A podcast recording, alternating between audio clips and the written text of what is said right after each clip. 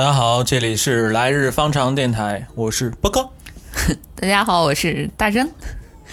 就波是，就我发现我这名字还挺清脆的，特别喜欢说。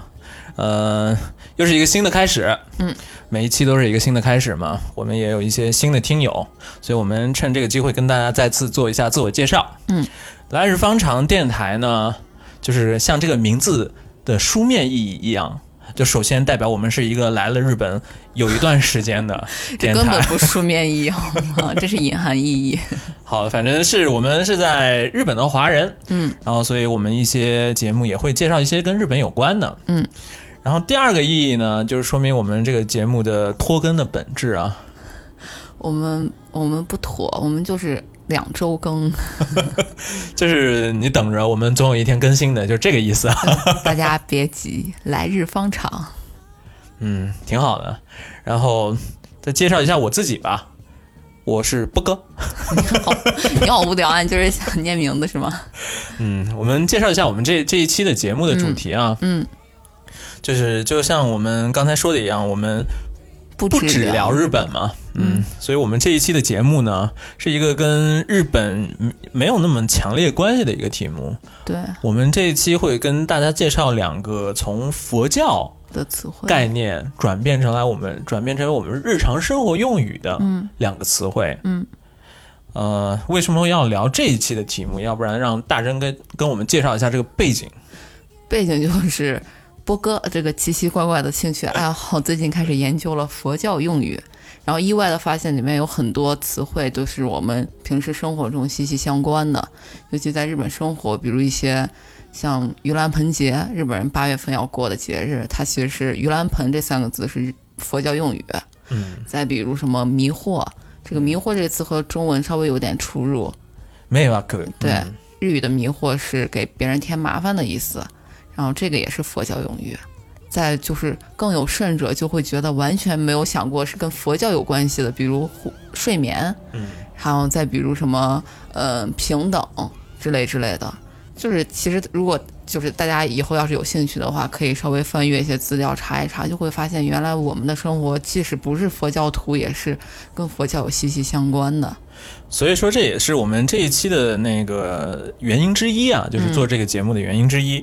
为什么呢？是想表达一下我对这个璀璨的印度文化的一个 respect。嗯，就是最近刚好那个印度也算是在经历一个比较苦难的时期嘛，是，就还是希望印度能早日克服新冠的这个事情。嗯，尤其是我挺其实挺不喜欢的，就能看见很偶尔的一些人吧，在国内的，然后啊，面对讲起来印度的时候，总是一副那种高高在上的那种态度。嗯然后就希就希望通过这一期呢，能让大家啊重新认识到，其实我们日常生活中的啊这很多方面，就包括我们的用语也好，都是其实是经过这种啊印度文化的一些优优秀的印度文化的这个影响的。嗯所以我们还是要这个心存尊敬跟感激，是吧？嗯，然后希望那个印度早日能恢复这个正常啊。是，嗯，然后第二个原因呢，是我想希望通过这一期就是讲讲两个啊佛教上面的概念。这佛教上面的概念其实是比较大，然后比较、看起来比较超脱我们日常生活的，也算是人生的课题、人生的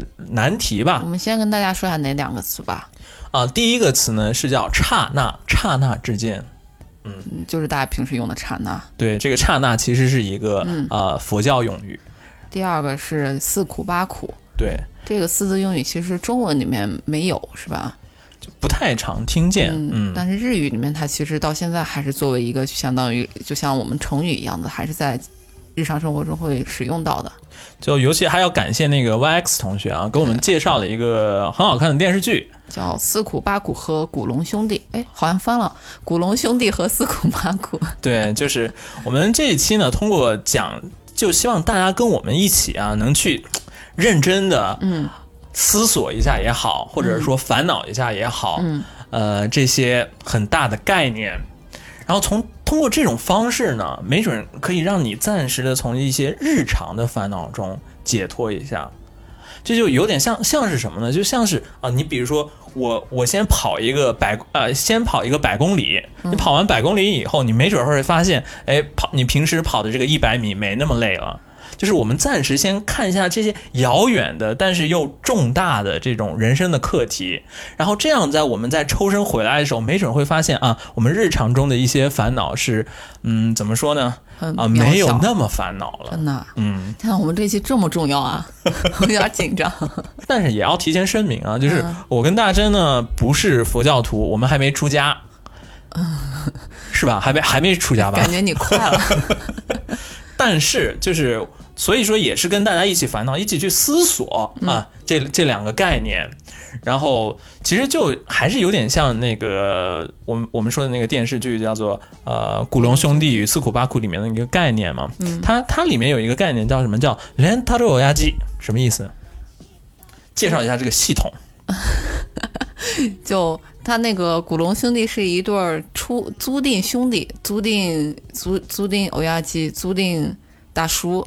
对他们是会把自己就是可能会一个小时十几一千日元左右的，然后把自己租赁出去，然后去帮一些身边的人解决一些他们的呃困难的事情呀之类的，有打扫屋子呀，然后有去参加他们的婚礼，去假扮是假扮一个亲戚啊之类之类，就就是就是这样子的工作。就跟我们的相关性是在哪啊？就是我记得有一集他们、啊？他们介绍说是这个、这个连塔罗牙机就是花一千日元，然后找一个、找一个很很一般很普通的大叔，嗯，这个。这个制度的优点是什么？就是因为这个一千日元不是特别贵的一个钱嘛，嗯，你不会对这个帮助你的这个大叔有过分高的这个期待，嗯，然后啊，他也就是尽他的力来帮你，然后但你也不会有过分的期待，你期待他把你的所有的烦啊、烦恼都能解决掉。那我们呢也是一样嘛，就我们 大家不要对我们有太大的对，对我们也没没有什么期待，然后就我们大家一起想一想，哦而且我们连一千日元也没收。我们 我们不用花一千日元。那废话不说，我们进一首音乐以后呢，嗯先来讲一讲这个“刹那”这个词好了。好，他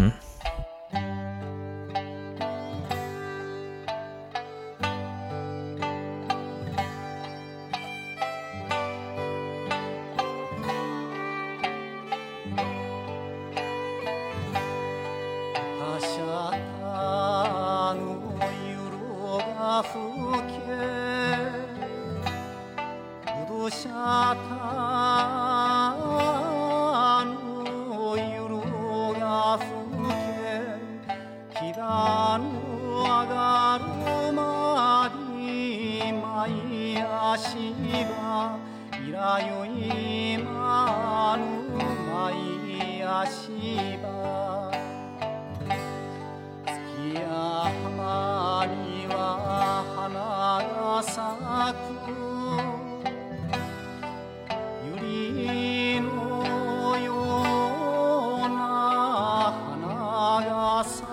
呃，一首非常悠扬的祷歌，好有佛教气息啊！有吗？你是不是我们这一期讲佛教，我已经你什代入了什么都佛教我已？经代入了，现在对，但是我们回到我们的话题啊，嗯第一个词呢，我们想跟大家一起思索、一起烦恼的是关于时间的一个词，嗯就叫做刹那。刹那之间灰飞烟灭。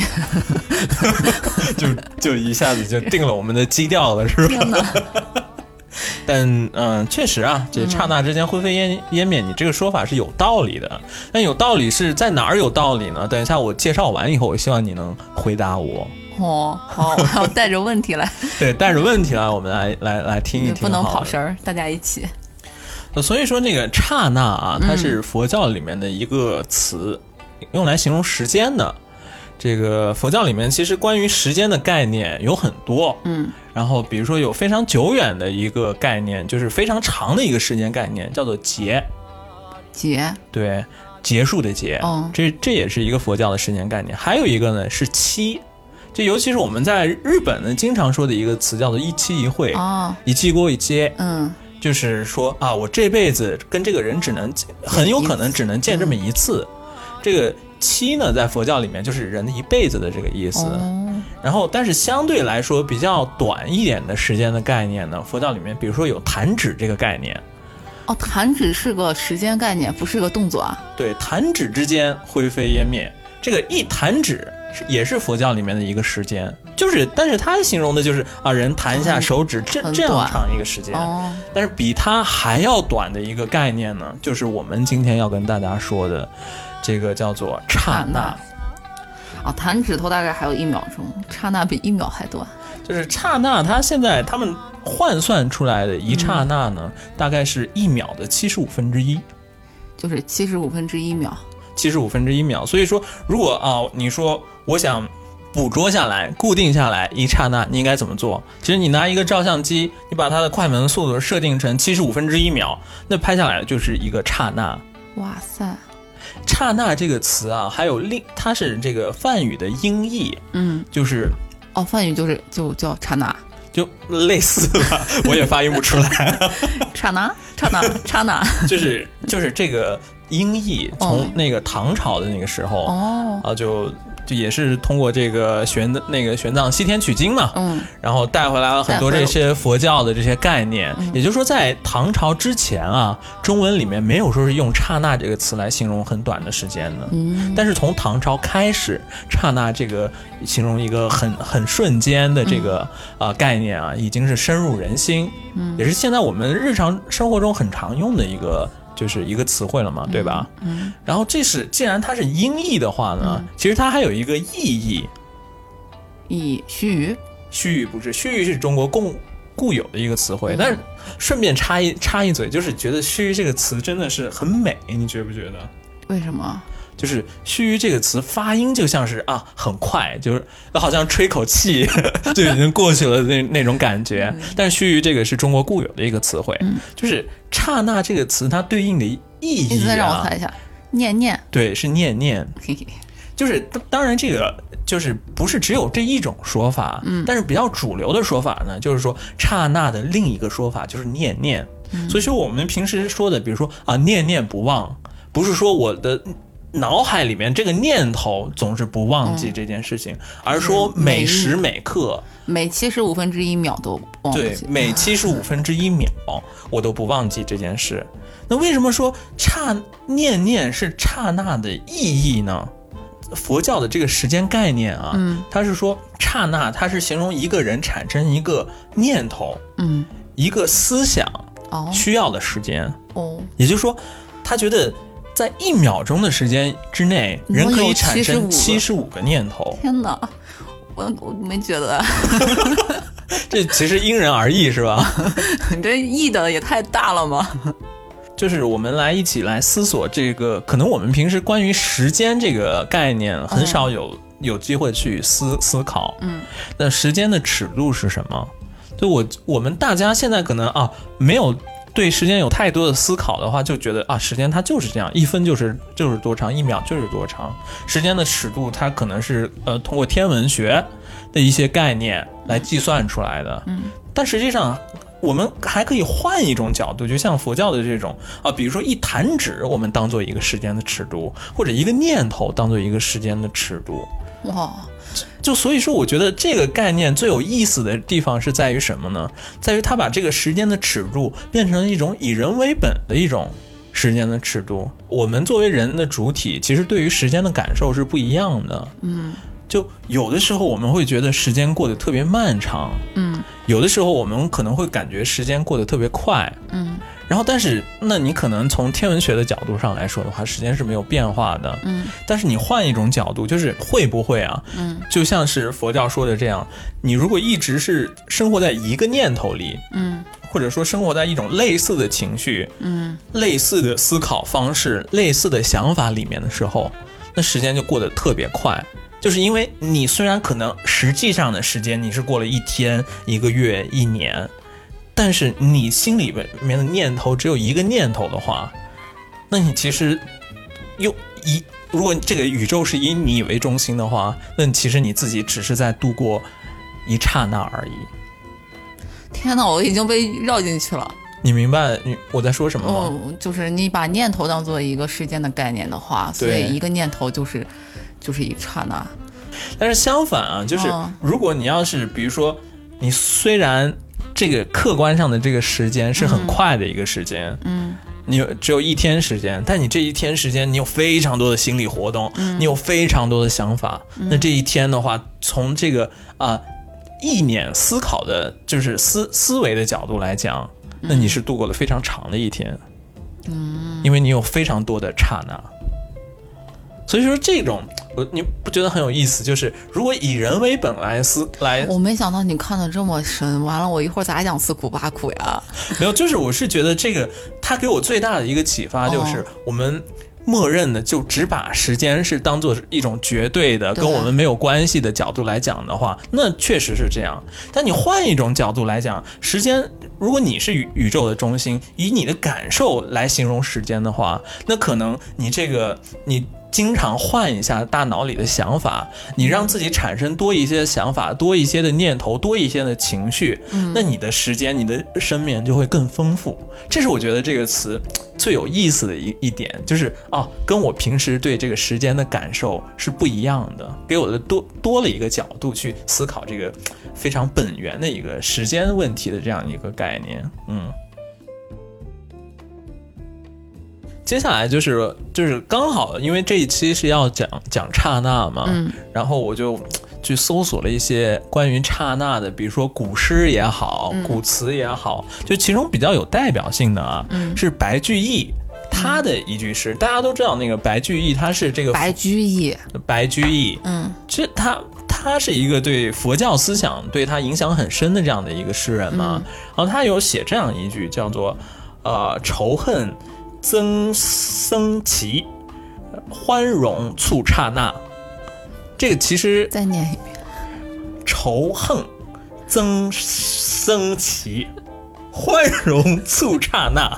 佛哥有点前后鼻音不分，大家再再自己查一查。就但是这种思、这种苦恼啊，就我发现是一个，就是关于刹那这个词，关于就是诗人写下来最多的就是这种苦恼，就是说啊，欢乐的时间太短暂了，嗯，忧愁的时间太漫长了，这是人们我人类对于时间的可能是一种典型的我。知道了，因为他欢乐的时候，他只想那么一件事情，所以他就太快了；然后忧愁的时候，他就愁好多，他就过得太慢了。啊，也许啊，就用我刚才的理论来讲的话，嗯。还有一种就是很典型的，就是人们关于时间的这个呃忧愁吧，就是说我过了十年二十年，但是回想起来就像一刹那那么快，就所以说就是这个叹息人生这个短暂啊，也是这个关于刹那最常见的一个主题也好，烦恼也好，嗯，就确实这个其实经常听很多人说说，哎，一年过得很快。啊，甚至十年过得很快，我现在都觉得 是不是有点伤感？特别伤感。确实啊，就感觉好像二十岁的时候就觉得过得还蛮慢的，嗯嗯，就一下子发现已经毕业十年了的时候，会发现哦，已经过了这么久了。你觉得人类可以克服这种这种忧愁、这种烦恼吗？放到我那趴再讲吧。就我觉得，就是唯一你能克服这个这个烦恼的方法之一啊，嗯就是你要明白，虽然人生很短暂，嗯，但整个世界就是很短暂的。整个世界都很短暂吗。就是你想一下，这个宇宙的产生不是从大爆炸开始吗？嗯它大爆炸到现在，如果你从一个广义的角度来来看的话，也只是我们也也都是大爆炸的产物。嗯，这个世界本身就是那么短暂的。那既然世界本身就是那么短暂的，那人生短暂又有又有什么不可以的呢？那它本本来这个世界上就没有那种啊永恒永永恒也好，没有没有很长久的事情。所以说也也就大家都看开点儿吧。所以说我我觉得唯一能克服这种对时间短暂、快乐的时光很短暂、人生短暂的一种想法，就是明白这个世界的本质啊，它就是一个瞬间。而且关于这一点，佛那个佛教上面有一个概念，嗯是算是一个佛教最核心的概念，嗯叫做刹那无常。另一种说法叫做刹那生灭。嗯，无常是什么意思呢？无常。就是无常这无常的意思啊，就是说一切都是在变化的，哦，对，是从都是由生到灭，嗯，然后再由生到灭，这个不停的一个循环的一个变化，嗯，那刹那生灭又是什么意思呢？其实跟刹那无常是一模一样的意思，它是指在一个刹那之间瞬息万变，瞬息万变也好，但是它是指一个刹那之间就已经发生了生到灭的这一个过程。嗯也就是说，呃，每一个刹那之间，它都是完整的一次一次开始跟一个结束。嗯，确实，所以说，从佛教的角度来讲，时间不是线性的，而是无数的点的集合，就是有点像是你看电影，其实电影它是无数画面在在很快的叠加在一起，无数个静止的画面在叠加在一起这个样子。那时间呢，它也是无数个刹那叠加在一起，每个刹那都是一次一次开始跟一次呃灭亡，这是算是佛教的一个很核心的概念，叫做刹那无常嘛。这个想法我觉得好在哪里啊？嗯，就好在就是它会模糊了这个绝对的时间的这种区别。所以说，如果一个四岁的孩子跟一个七十岁的人站在一起，从佛教的角度上，没他们的年龄没有年龄这个概念，因为每一瞬间都是一个一个新的开始。就我们都是过去的那个刹那，跟现在的这个刹那已经没有关系了。那就就是生理学上的话，我们细胞是细胞在 在有生有死嘛，对吧？是，是吗？我在努力对对对理解。所以说，这个刹那无常，我觉得就是如果我们能能能用这种思路去面对我们的生活的话，它的好处是在哪里呢？它能让你明白，过去的我不代表现在的我就要怎样，因为每一个瞬间都是一个新的开始。都都过去的那些都已经消失在过去的那那些刹那里面了，嗯所以说你随时都可以再活一次的那种感觉。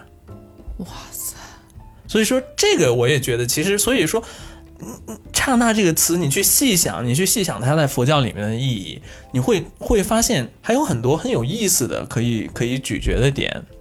刚才我也讲，就是说啊，如果以人为本去看看待时间的概念的话，那你可能就是人生的本质是你经历了多少个刹那、多少个思想、多少个情绪来组成的嘛。嗯，那就所以说，有时候呢，会有的人的一生看起来好像特别短暂，他那个刹那特别少，就是他那个情绪也好，思维也好，就会让他的一生显显得过得特别的特别的快。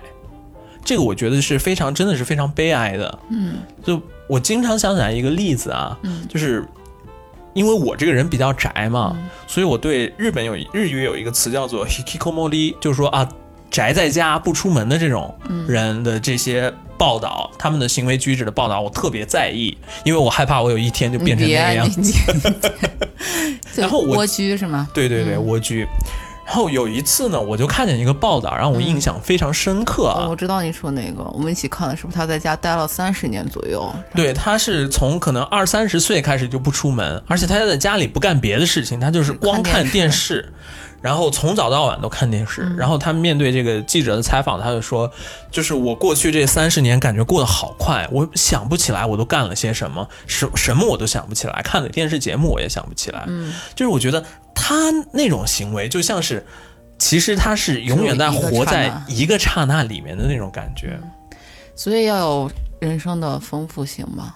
对，那另外有一些刹那，你会觉得那些刹那，它它又变得很长，就是我们可能经历过的一些印象很深刻的，尤其是很快乐的一些片段，嗯，一些瞬间，它永远在我们的面前不停的浮现，不停的浮现，我们老是能想起来。那可能那一个刹那就变成我们人生的一部分，就就变成一种永恒一样的感觉。嗯，所以说，我觉得我们应该尽量的去多创造、多体验这样的刹那，来丰富我们自己的生命。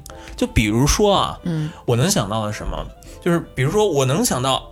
那个，比如像我姥姥已经去世了嘛，但我经常能想到，哎，我姥姥给我讲这个故事很有意思，或者哪一个画面啊，我当时在我姥姥家经历的这个画面特别美好，那个瞬间特别快乐，我经常能想起来这些。那是不是那些虽然是刹那，但就已经在一种意义上变成一种永恒恒了呢？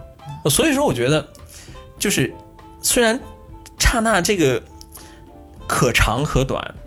嗯，你明白吗？嗯，就是你明白我想说的是是什么意思吗？你老说我，你明白吗？你明白吗？你明白吗？真的是，就我我觉得我可能没有没有清楚的表达我我出来我的那个意思啊，但我只是说这就从这个感觉程度上上来说的话，人对时间的感觉是相对的。嗯，可能有一些在我们心目中很美好的瞬间，它就会变成永远永远。然后，但可能有有时候我们又会把明明是很长的时间过成一个刹那。就后面那种，我觉得是我们要要特别要警惕的嘛，是吧？嗯，但是平时其他一些美好的刹那能变成永远，我只是我觉得，如果从刹那的定义上来说，不是不是不是说是它就能成为永远，只是因为它就是对你影响很大，就只只是说明就是那个刹那怎么说呢？你如果换一种想法，换一种心态，换一种情绪，就是多一个刹那的话，嗯。那就这种好，我们产生了很多这种我们啊永远珍珍藏的刹那，要好过就是好好比我们人人生如果都是一个啊宝藏的话，那可能就是我们收集更多这种快乐的刹刹那，就会把人生变得充实。哦，但是你把你你那么长的时间你都只过成像一个刹那一模一样的一个刹那而已的话，那你的人生就会很匮乏。明白了。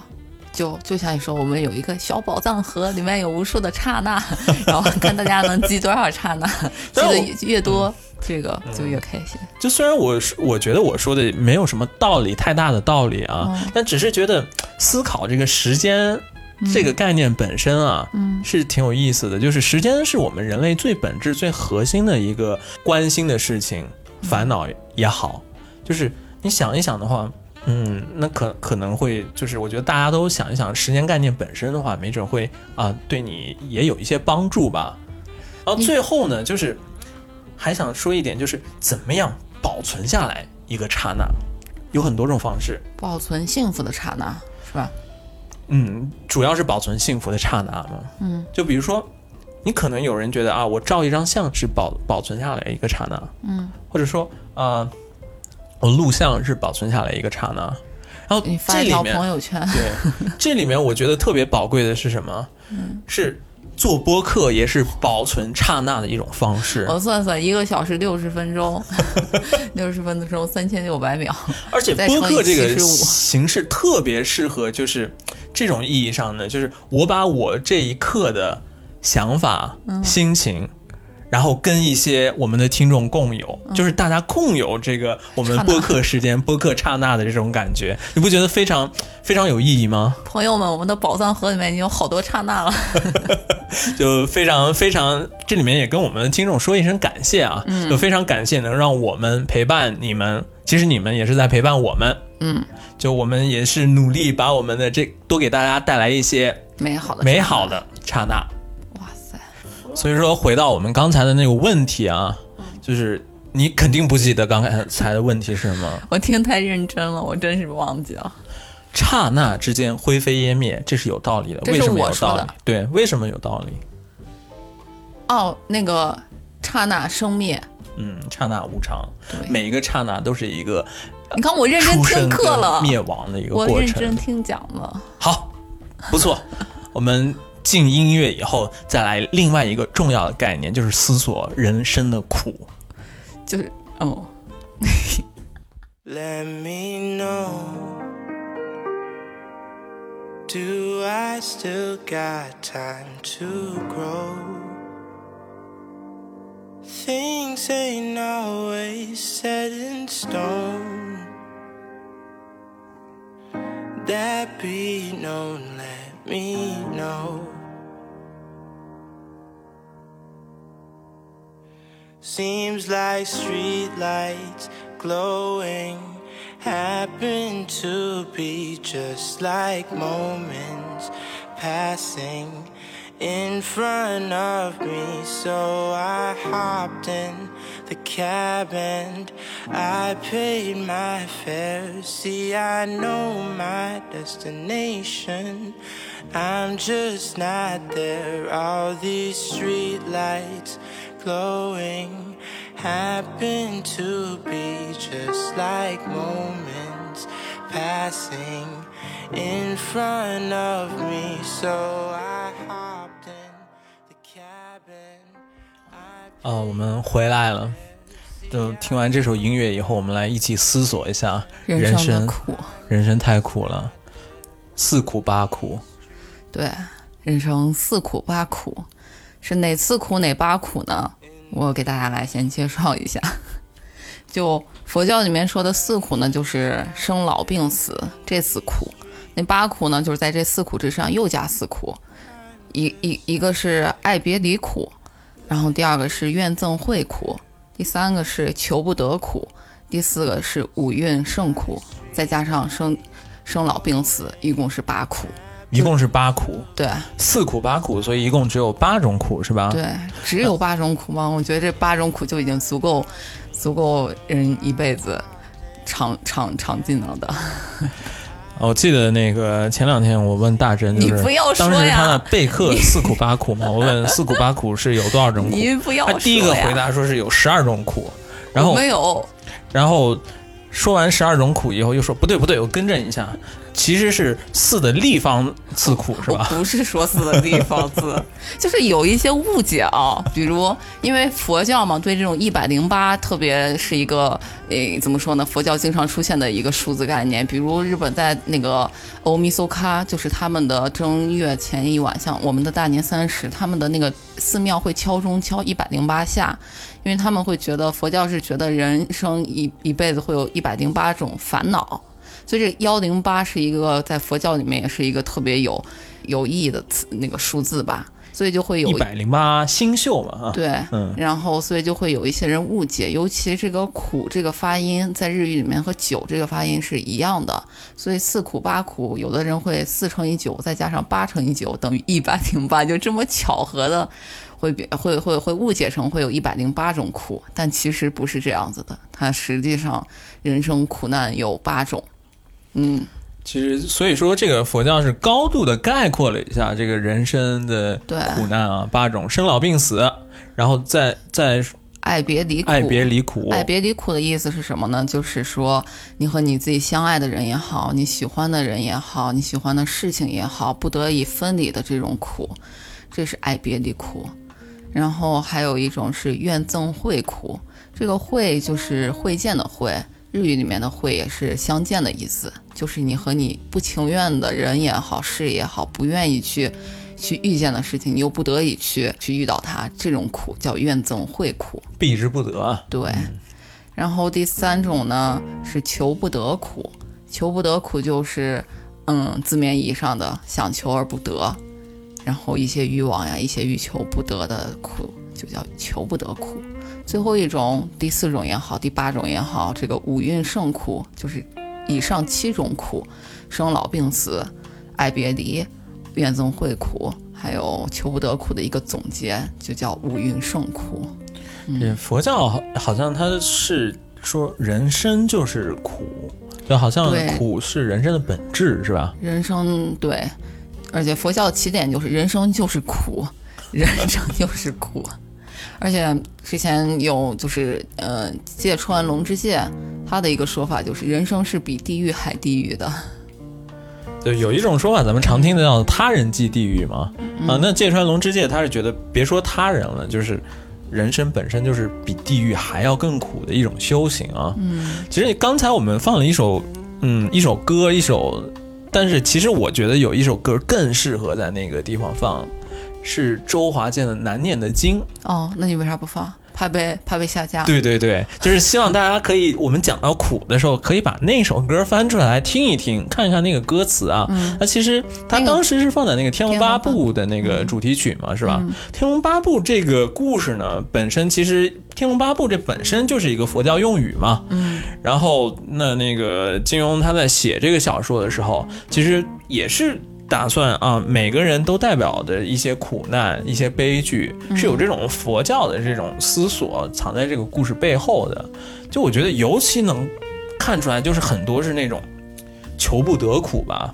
嗯，就是你看那个金庸的世界里面，每一个人，每一个人，无论他看起来多么的厉害，他的武功多么的高强，他都是有他克服不了的苦。小峰，对，萧峰他的苦难，那他就是他的身份身份带给他的苦难嘛。他希望得到大家的认同，所以说他可能其实他就是一种求不得苦的这种啊、煎熬吧。嗯比如说是那个段誉，嗯他每他当然也有求不得苦，就是啊，我看见了一个美女以后啊，我求之不得。尤其是那个王语嫣，嗯虽然那个新版的最新版的那个呃《天龙八部》里面，就是王语嫣跟段誉最后虽然是终成眷眷属眷属，但是后来他们又分开了。啊，这可能分开爱别离苦了。对分开的这种结局，可能还是更能体现出来他这个佛教的这种苦难的本质。嗯而且他这个里面就是段誉经常哎，我我看上了谁，最后发现是兄弟姐妹，嗯，这是这是什么苦呢？这这这不也是求不得苦吗？我看着也算是求不得苦，也是一种啊，我不想见到的情况发生了。哦，虽然不是不想见到的人哈，对对，这个叫做什么？怨憎会苦，怨憎会苦是是吧？就所以大家可以就可以再听一下那个 那首难念的经，就发现啊，人生就像是一个难念的经一样。嗯就讲起来这个佛教的这个四苦八苦啊，嗯就是我经常在想，就是这些苦难，就你抛开生老病死而言，嗯。剩下的四种苦呢，我觉得都算是一种情绪奴役人造成的苦难。嗯。就比如说求不得苦，嗯，它就是一种欲望在折磨你。对，确实就是备课的时候啊，嗯 有时候为什么会产生这些苦，就会提到欲望这个词，而且欲望和欲求其实就是在我看到的这本书上是是不一样的意思的，就是欲求是你就是你为了呃一些生活必须也好，你需要呃呃就是为人的话，你需要喝水，你需要吃饭，这些很基本的东西你必须要达到的话，这叫欲求。但是欲望就是你在此基础之上，你为了生，你为了生存，你本可以喝口水就可以，你非要去喝一杯可乐，这就叫做欲望。嗯，对。所以，所以人的苦都是来自于欲望，不是说欲求。然后欲望的话，这个词在佛教里面的词汇的话是用“可爱”这两个字，“可”是渴求的“渴”，“可爱”这个词在嗯佛教用语里面是欲望的意思。嗯，所以大家的苦，所有的苦，其实究其本质还是来源于欲望所致。嗯，也不是说所有的苦吧，啊比如生老病死，那是你哪怕你没有欲望，嗯，它它也都会折磨你嘛。但是你可能是比如说什么爱别离啊，爱别离当然也不算是欲望啊，但你很多这种什么求不得啊，这种可能主要是就是指这种欲望来折磨你。嗯，然后除了这种欲望呢，还有一种就是情绪来折磨你。那比如说这个爱别离苦，是不是就是一种情绪折磨一个人的这个这个例子呢？嗯，确实，就所以，其实我很长一段时间我都在想，怎么样能让自己啊摆脱这种欲望或者说这种情绪的奴役。嗯但是，就我觉得很烦恼，就是你你想摆脱它，是可能我觉得实际上是不可能的。那我觉得你想摆脱的时候，是不是又给你造成了一种苦？呃求不得，确实是，嗯就是一种无限循环、恶性循环。嗯、那。那比如说，我们刚才说有这么多种苦嘛，生老病病死的话，我觉得那是没办法的，人人是无无能为力的。那其他的像什么爱别离啊、求不得啊，听起来好像是我们克制自己的欲望，或者说我们去克制自己的情绪的话，多少能改善的嘛。那关于这些，就佛教有没有说啊，我们怎么样能啊多少解脱一些我们的痛苦？就我看的书上，他稍微引用了一句佛经的话，叫是法句经，他说是众恶莫作，众善奉行，自净其意。就是它的本质好像是希望你去清澈你自己的身心，你不要做任何恶的事情，然后所有善的事情都去做的话，然后你自自然而然的会去清澈自己的心心，然后就能减少苦难吗？就我我听完以后啊，嗯我也觉得这个就是诸恶莫行，然后劝、劝人去向善，嗯。这个其实算是佛教他对这个人生的那个指责的呃那个不叫指责吧，对人生的那个指导的最重要的一个思想嘛。嗯。他这个对于苦的这个解脱啊，听起来像是一个从侧面的方法对，去回避苦的这样一个建议。他就是苦最终是没办法避免的，嗯。但是你行善的话呢，是也可以给人带来快乐也好，嗯，通过这种方式呢，苦虽然是没法避免的，但是你得到更多的快乐也好，得到更充实的生生命也好，嗯，这种方式呢，能让你更好的去对抗苦难。嗯，我觉得也许这个是为什么他的回答听起来不像是正面回答的这个问题的原因，就是可能正面回答是没有办法的，就是苦，不管怎样，它都是在那里。避免不掉的。就是这个人生充满苦难嘛。嗯。那为什么还是要坚持下去呢？这个我们其实昨天也看了，我们之前节目里面也有收入那那一段，嗯。就是我觉得那个那个银次郎托拉桑，他对这个的回答呢，就是又朴实，但是也其实也能切切中这个问题的本质。嗯。咱俩扮演一下，你扮演那个米斯欧，你问我吧，啊，嗯，我记嫂，您跟。嗯中中文中文，叔叔啊，人呐、然后你要回答，嗯，你说人怎么了？人咋了？人人为什么要活着呀？嗯，你问老问这么难的问题啊？人为什么要活着呢？就比如说，嗯，真是开心啊，真快乐啊，这样的瞬间，这个人这辈子不会那个也有那么很多次嘛，是吧？人难道不是为了这些瞬间活着的吗？啊，我觉得你应该把瞬间换成刹那呀。但是所以说，这个就是虽然充满了苦难，嗯但是还是要有期待，就是还是有很多闪闪发亮的那些瞬间，很值得我们去体验。嗯也是为了那些瞬间，哪怕我们现在可能啊要经受一些苦难，但还是值得的。我现在我就觉得人生可能就像是一一个天平，天平的一端放着很多美好的刹那，另一端就是苦难。嗯，八种苦难，嗯，你觉得哪些苦是最苦的？最苦的啊，嗯。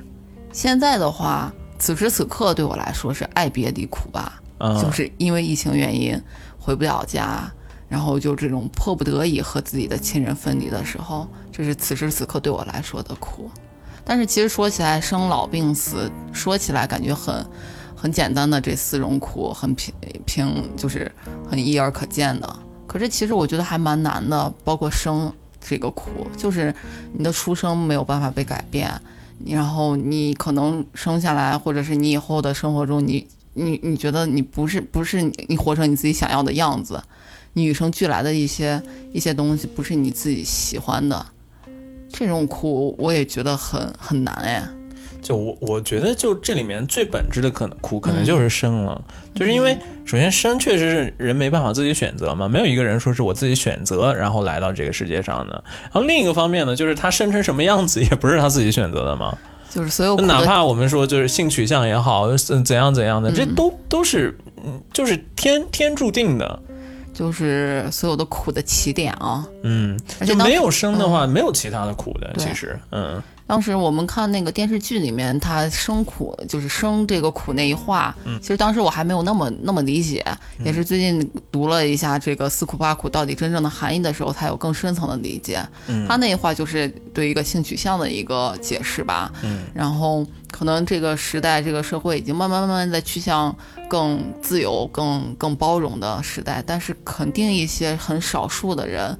不是站在多数的群体里的一些少数的特特别的人，会有很很多于我们的烦恼。就所以说我刚才一瞬间就想起来，就是太宰治很有名的那一句嘛，就是生而为人，我很抱歉的那种。嗯，就是他这个其实就是表达了一种本源的人出生的生来的这种这种苦苦恼嘛，是不是？嗯，嗯，怎么办呢？呃我们不是说好下辈子当只猪吗？那你呢？你现在哪最苦的是什么？最苦的，不过可能就是像我刚才说的啊，我觉得求不得苦嘛？就是被情绪奴役，哦，被欲望奴役。或者我觉得这个是，如果我能就是达到内心真正的 peace 的话，那你就。你就出家了呀？哦，但是我觉得简单的出家也不会解决这些事情的。其实，你可能还是真的是你需要跟这个苦难搏斗，嗯，而且你也不会解决它。我们会有很人生就是这样美好的刹那，然后去抵消它呀。呃所以还还有其他就是关于这个四苦八苦有要分享的吗？不想说太多，太苦了。那你觉得我们为什么就是这个这个概念好在哪里？为什么要我们要去介绍这个概念呢？我就是因为喜欢那个电视剧啊，但是现在我会觉得和刹那联系在一起以后，让我觉得，就觉得还挺好的，嗯就是确实，不管是佛教用语也好，然后还是我们平时生活的体会也好，然后大家现在每天都在内卷之中也好，就可能随着年龄的增长，你对苦难的体会就越来越深刻。就我希望，就听到这里，我们所有的听众也好，大家一起加油，大家 不要想着把他们能零消灭掉，但是也是会有很多美好的刹那，然后来丰富我们的人生。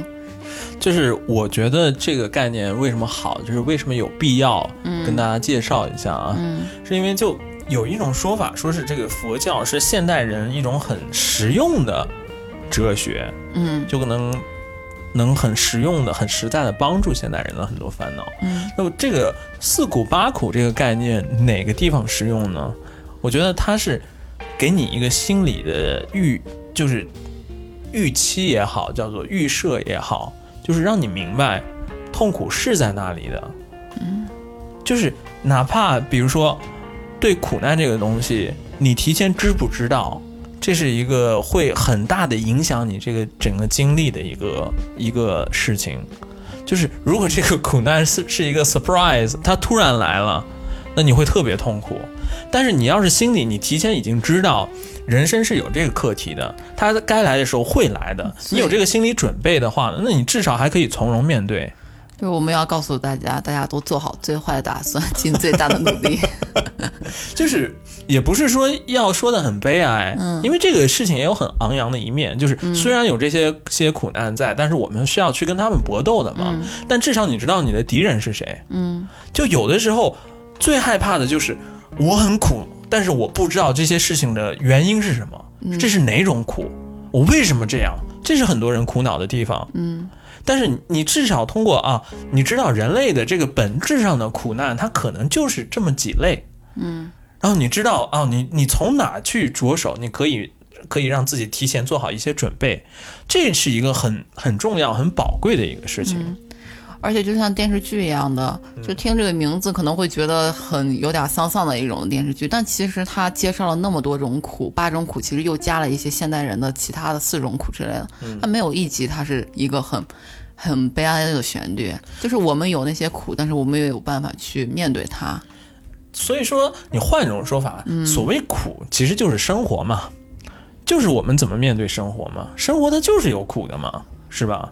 人生は苦しみ的，人生就是苦的。对，当然我们对苦难的知了解也只是皮毛，嗯，就我们没有遇见过真正的值得挂齿的那种苦难过，嗯，我们在人生的经验里面真的只是经历过苦难的皮毛而已，嗯， 但是还是通过这种啊这种超脱的一些对人类本质的苦难的思考，也许听到这里面的话呢，你可以啊跟你这平时的一些烦恼联联想一下。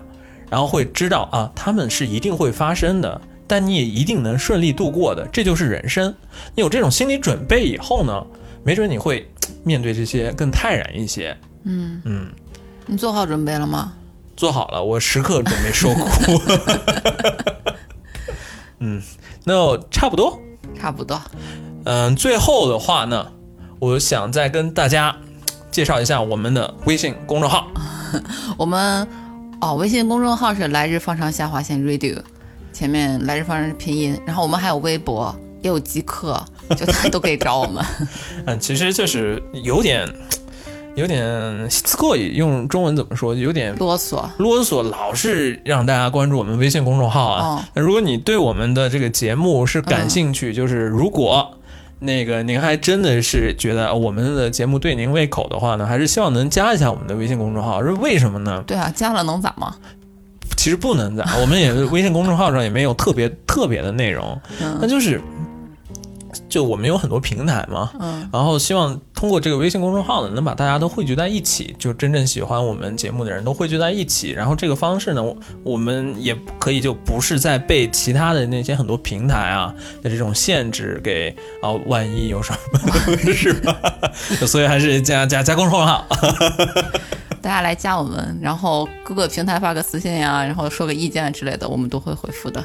对，这一期真的是把我们很肤浅的一些见解啊，跟大家分享一下，还是希望通过这种认真的跟一些哎呀更大的课题的一些苦恼搏斗也好，虽然不是那么不能给你带来可能直接的开心吧，但是啊，还是像节目一开头说的那个样子，你想了更大的事情以后，没准眼前的那些问题呢，忽然就变得啊，你让你觉得你游刃有余了，嗯是吧？